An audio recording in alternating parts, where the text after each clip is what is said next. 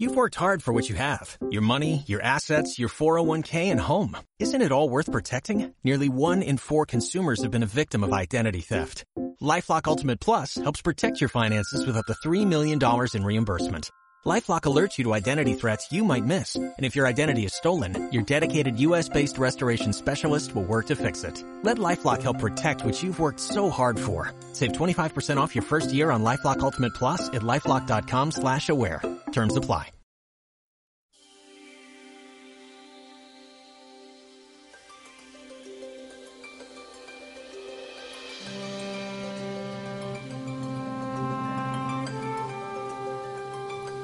Gracias doy a mi Dios siempre por vosotros, por la gracia de Dios que os fue dada en Cristo Jesús. Iglesia Luterana Confesional de Colombia, Wells, presenta Estudio a la Carta de los Corintios. La palabra de Dios desde Colombia para el mundo.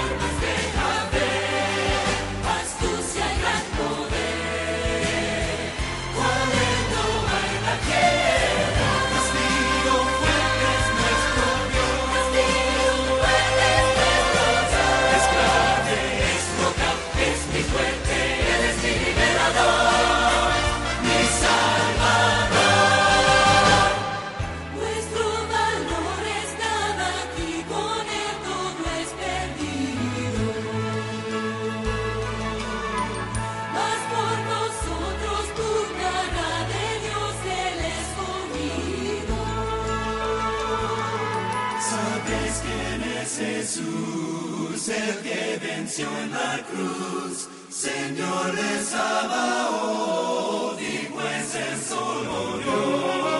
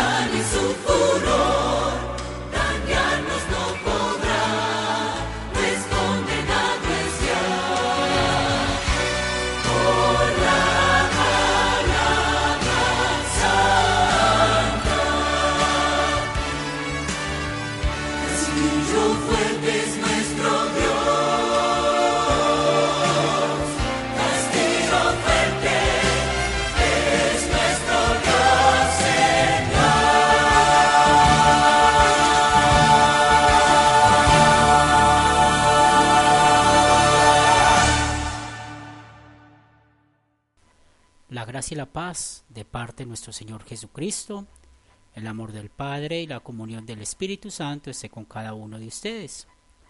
Les damos la bienvenida a nuestro estudio sobre la carta a los Corintios. En esta oportunidad estudiaremos Segunda de Corintios capítulo 8 versículos del 1 al 9 con el tema abunden en riquezas de su generosidad. Vamos a iniciar nuestro estudio con oración. Amado Padre Celestial, reconocemos grandemente que somos pecadores, que hemos pecado contra ti de pensamientos, palabras y de obras.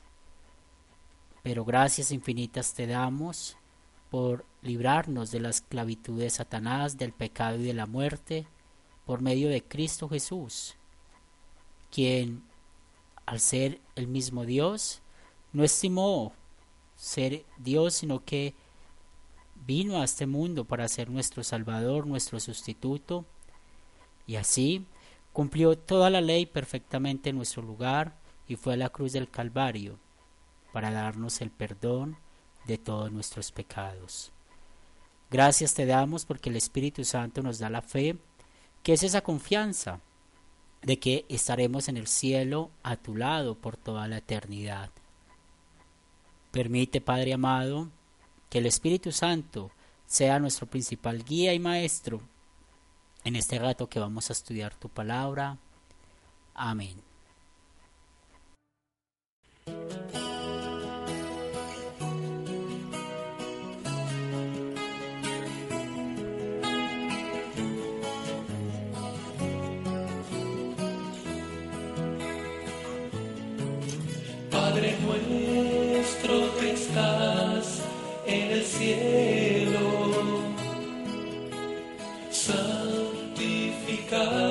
Sea tu nombre. Venga a nosotros tu reino. Hágase tu voluntad, así en la tierra como en el cielo. Danos hoy nuestro pan de cada día.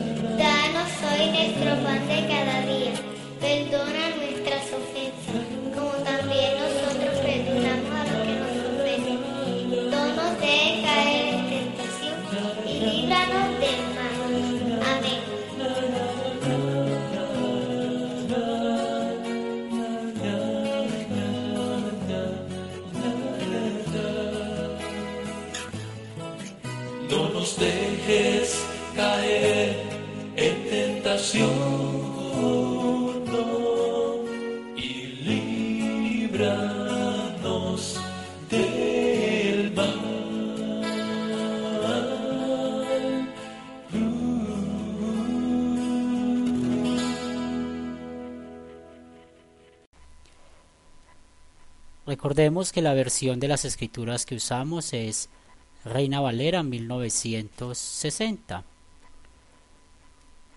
Los primeros dos versículos que estudiaremos, los versículos 1 y 2, empiezan a hablarnos acerca del ejemplo de los macedonios. Dice la palabra de Dios.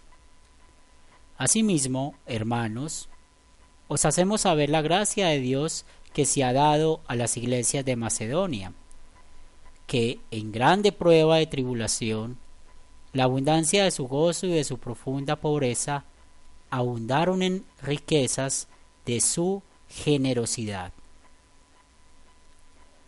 Pablo se dirige a los corintios como hermanos, es decir, como compañeros cristianos.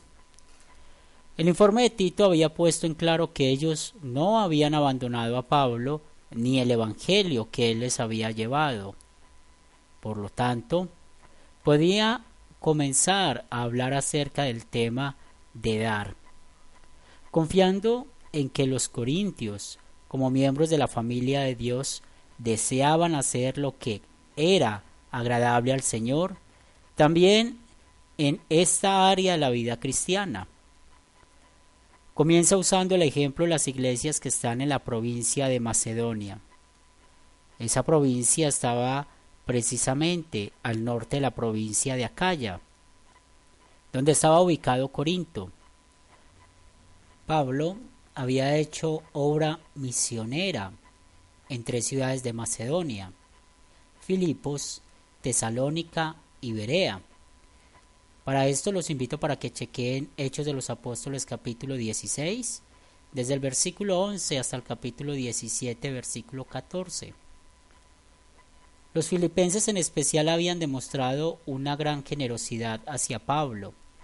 Al escribirle a la congregación de Filipos, el apóstol le recuerda la forma en que ellos habían acudido en su ayuda después que él ya había salido de Filipos. Pues aunque a Tesalónica me enviasteis una y otra vez para mis necesidades, tal como lo explicó o lo escribió en Filipenses capítulo 4, versículo 16. Posteriormente, cuando el misionero estuvo preso en, en Roma, los filipenses le enviaron desde su ciudad un representante personal. Lo conocemos como Epafrodito, y sobre todo llegaron con regalos de la iglesia, regalos que Pablo llamó de olor fragante, sacrificio acepto, agradable a Dios. Esto lo vemos en Filipenses capítulo 4, versículo 18. No fue menos generosa la ofrenda que le fue llevada a la iglesia de Jerusalén de parte de la congregación de Filipo, así como también la de los que estaban en Tesalónica y Berea. Viendo la situación en que estaban estos creyentes, probablemente uno no podía haber previsto tal respuesta. Pablo informa que dieron esta ofrenda en las grandes tribulaciones con que han sido probados. Era evidente que estas iglesias estaban enfrentando una dura oposición. Estaban siendo perseguidas y eran extremadamente pobres. Humanamente hablando, la persecución y la pobreza difícilmente pueden ser las bases para una generosa ofrenda. Pero eso no detuvo a los macedonios. En medio de sus duras pruebas, continuaron experimentando la abundancia de su gozo. Los creyentes de Macedonia entendían lo que Martín Lutero expresó muchos años después, que lleven con furor los bienes, vida, honor, los hijos, la mujer, todo ha de perecer, de Dios el reino queda. Este es tomado del culto cristiano. Castillo fuerte es nuestro Dios, que es el himno 129 de la estrofa 4. Sin embargo, ninguna persecución, por severa que fuese, les, les robaría el gozo de la salvación.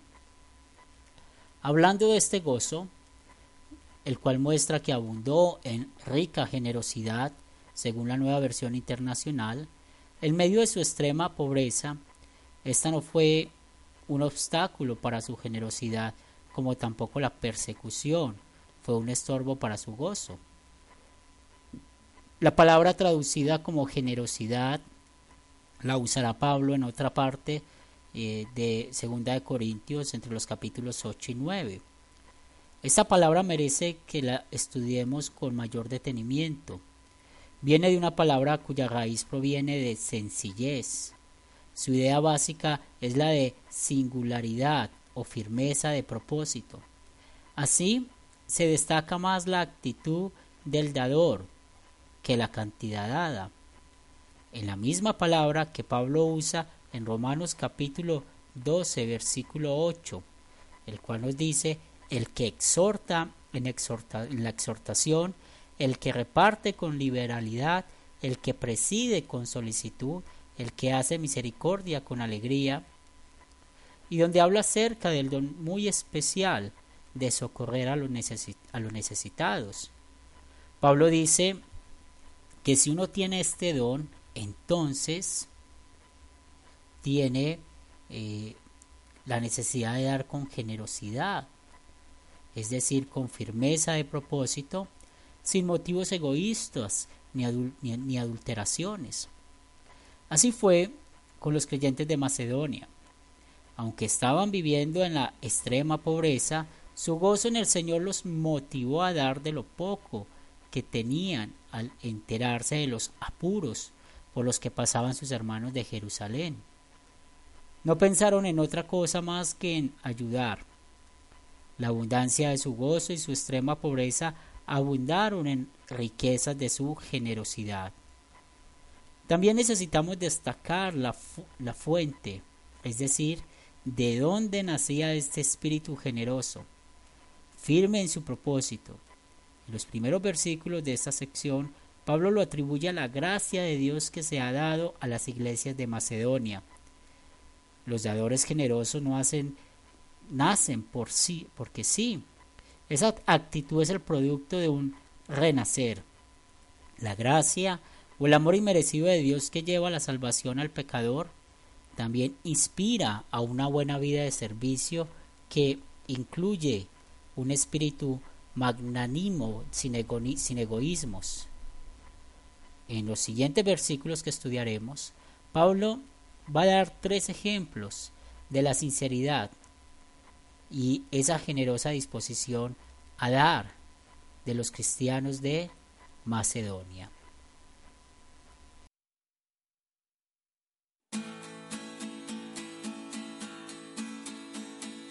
Cristo me salvó, Cristo me salvó. Vamos por los cielos, oh Señor. Y en la oración que me enseñó, vénganos tu reino, digo yo por los cielos cuando voy. Oh Señor.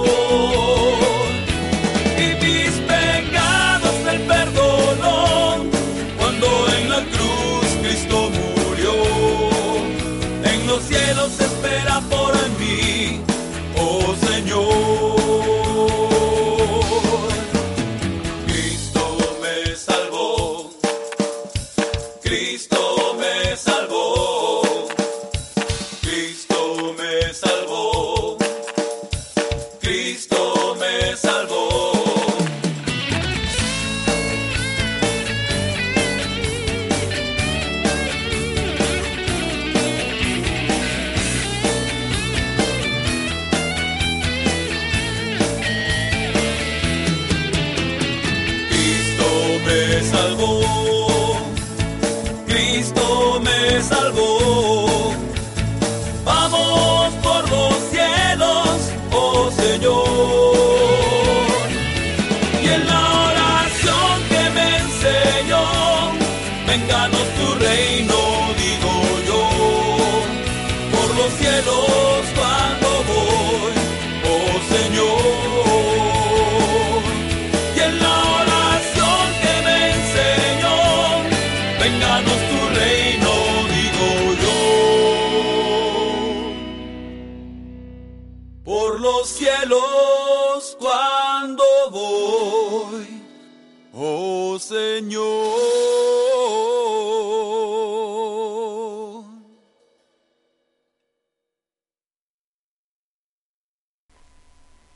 Continuemos con nuestro estudio. En los versículos del 3 al 5 vamos a encontrar el primer ejemplo o uno de esos ejemplos de la cual Pablo habla de cómo es esa disposición de nosotros los cristianos al dar.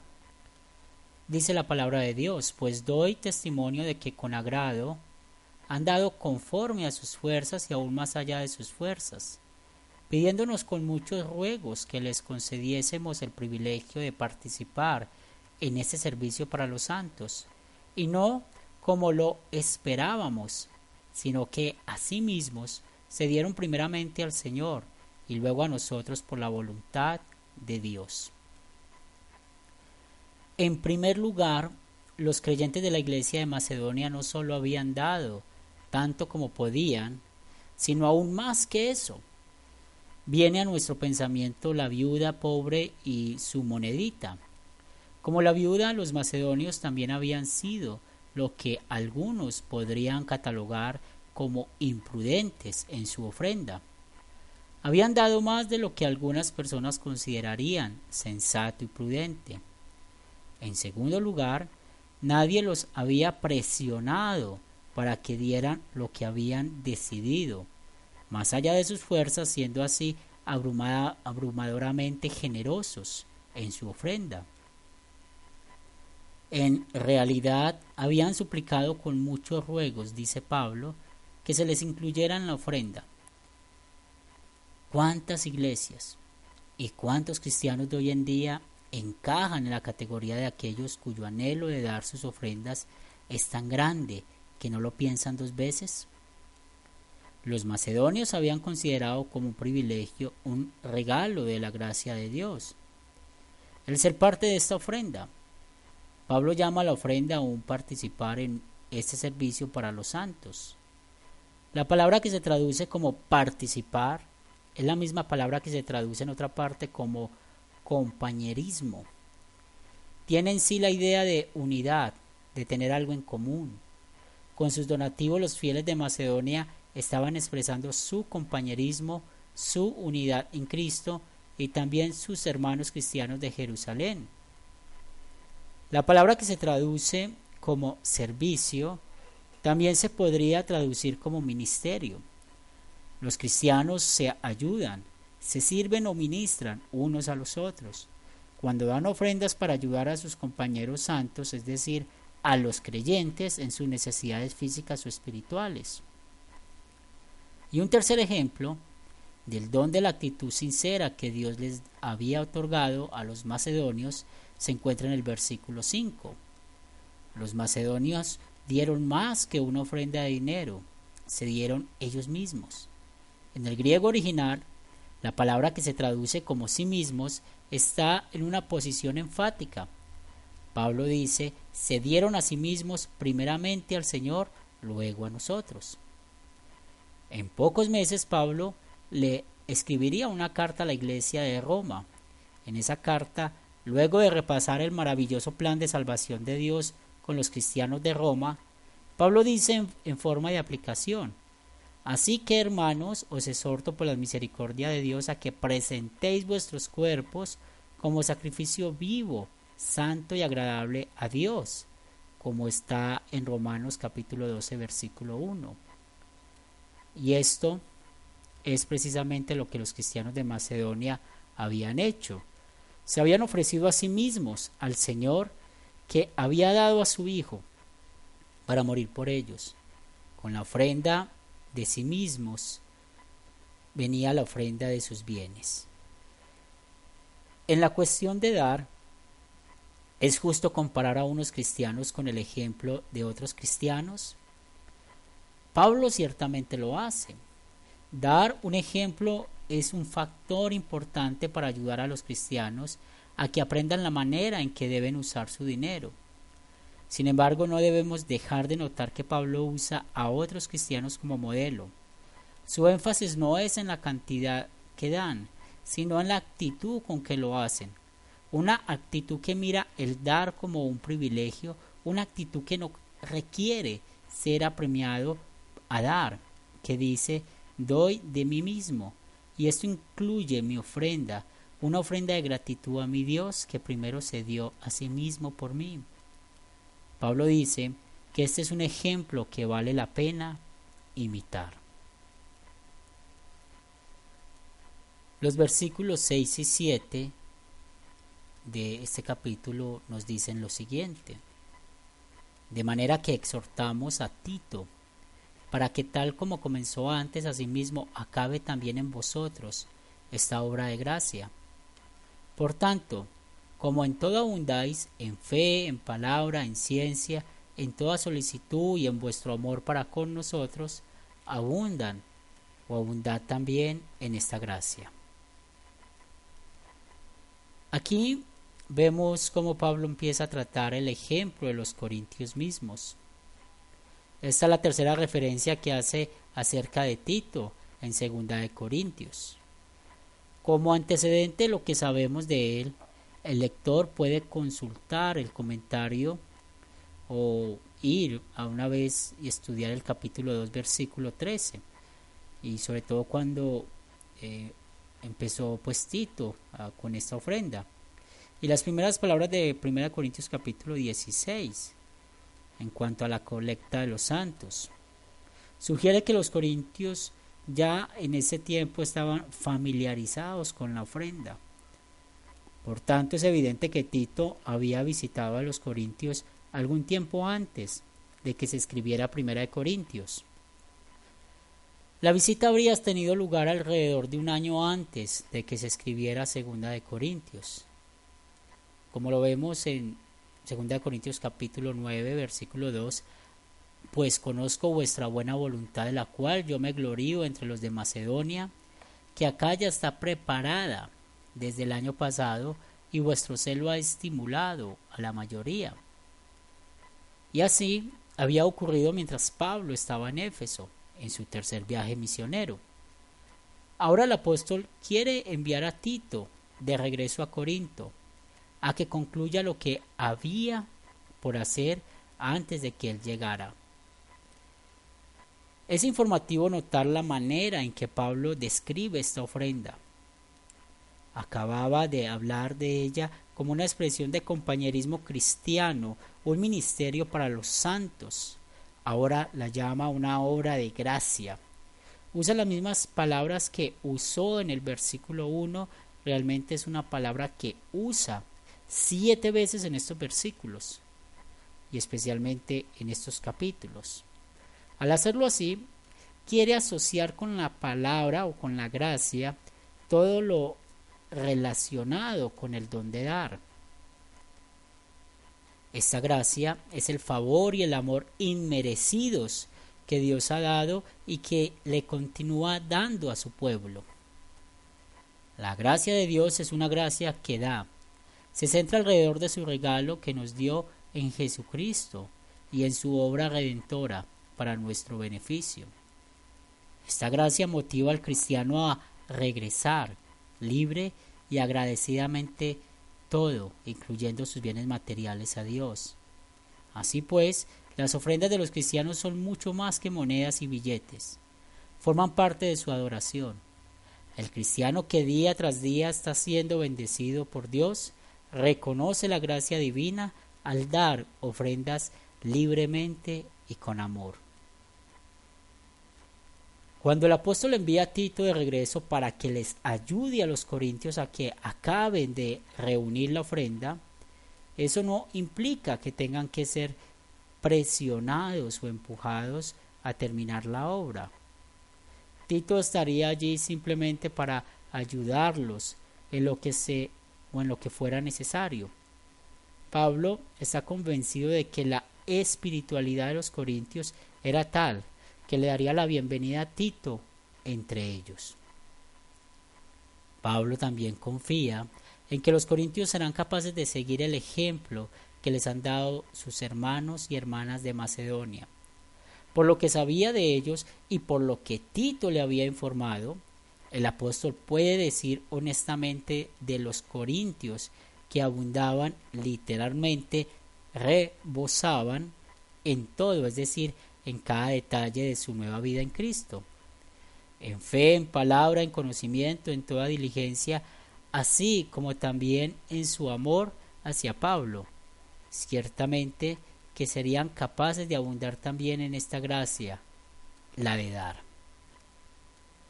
Qué forma tan positiva, tan evangélica, es la que usa el apóstol para animarlos a dar. No los abruma con un discurso, no trata de exprimir obras muertas producto del viejo Adán. Se dirige al nuevo hombre que ama el camino de Dios y les da la, la bienvenida a las oportunidades de expresar la gratitud de un hombre que se o un hombre que ha vuelto a nacer.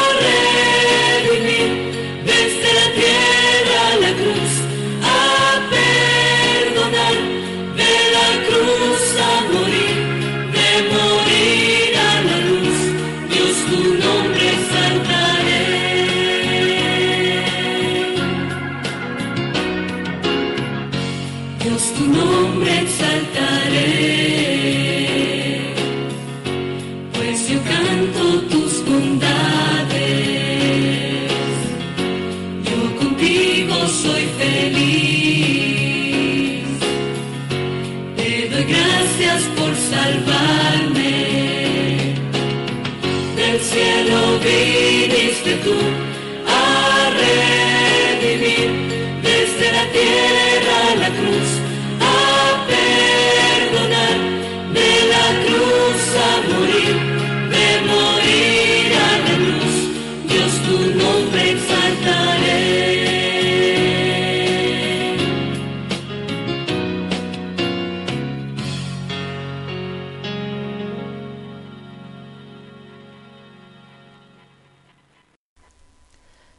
Continuamos con nuestro estudio. En esta oportunidad estudiaremos los versículos 8 y 9 y ahora veremos el ejemplo de Jesús. Dice la palabra de Dios. No hablo como quien manda, sino para poner a prueba, por medio de la diligencia de otros, también la sinceridad del amor vuestro, porque ya conocéis la gracia de nuestro Señor Jesucristo, que por amor a vosotros se hizo pobre, siendo rico, para que vosotros con su pobreza fueseis enriquecidos. Las ofrendas de un cristiano son productos de la fe. La respuesta de un corazón agradecido por la bondad de Dios. Esta es la razón por la que Pablo tiene cuidado de decir, no digo esto como quien manda, es decir, no dice eso como dándole órdenes. No quiere que esta ofrenda se dé a regañadientes ni de mala gana, tal como lo explicará en el siguiente capítulo. Quiere que los corintios entiendan bien, porque usa a los macedonias como ejemplo. no fue en ninguna manera solapada para obtener más dinero de ellos. No les señala una cantidad de dinero, sino una actitud.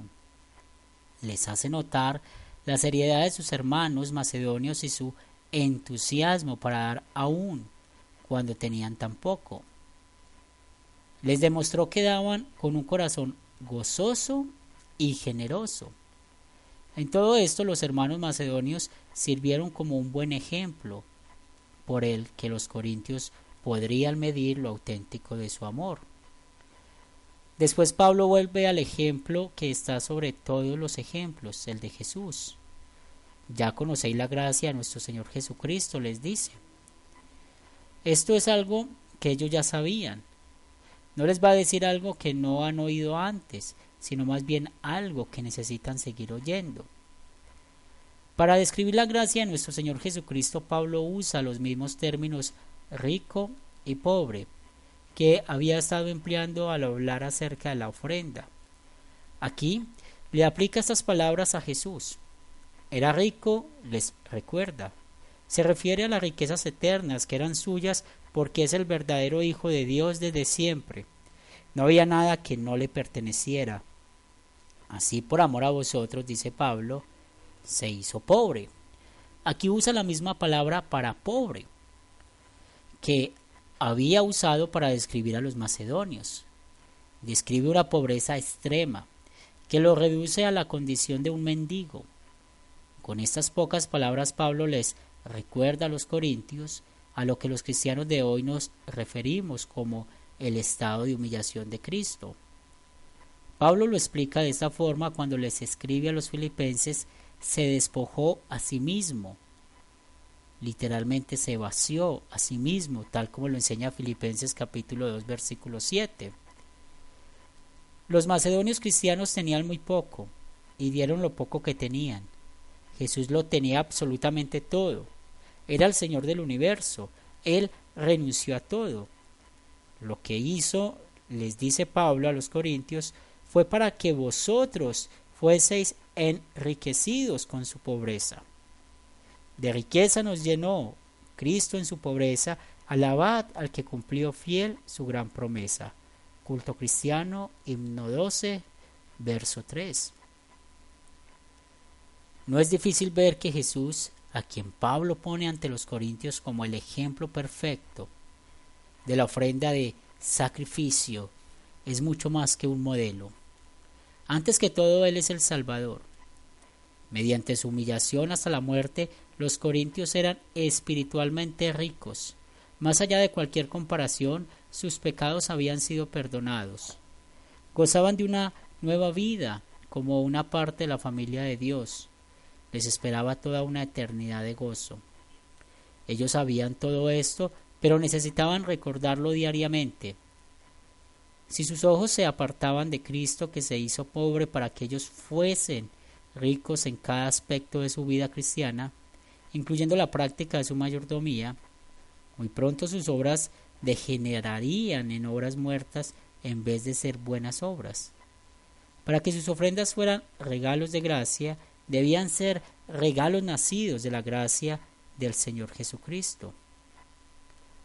Cristo que se hizo pobre para que nosotros fuéramos ricos, es el fundamento sobre el que descansa la mayordomía cristiana. Él es el Salvador, Él es el motivador, Él es el ejemplo, y en este orden, salvados por su gracia, somos motivados a seguir su ejemplo también en el área de dar ofrendas. Terminemos nuestro estudio con oración. Gracias Padre amado por enseñarnos a que cada vez que demos nuestra ofrenda sea dada con corazones gozosos y agradecidos. Pedimos Padre amado de que siempre que ofrendemos sepamos que lo hacemos para que otros conozcan del Evangelio, para que nosotros podamos seguir siendo cuidados en la fe Ponemos igualmente en tus manos este resto de estudio para que seas tú, Señor, guiándonos y fortaleciéndonos en cada momento de nuestras vidas. Amén.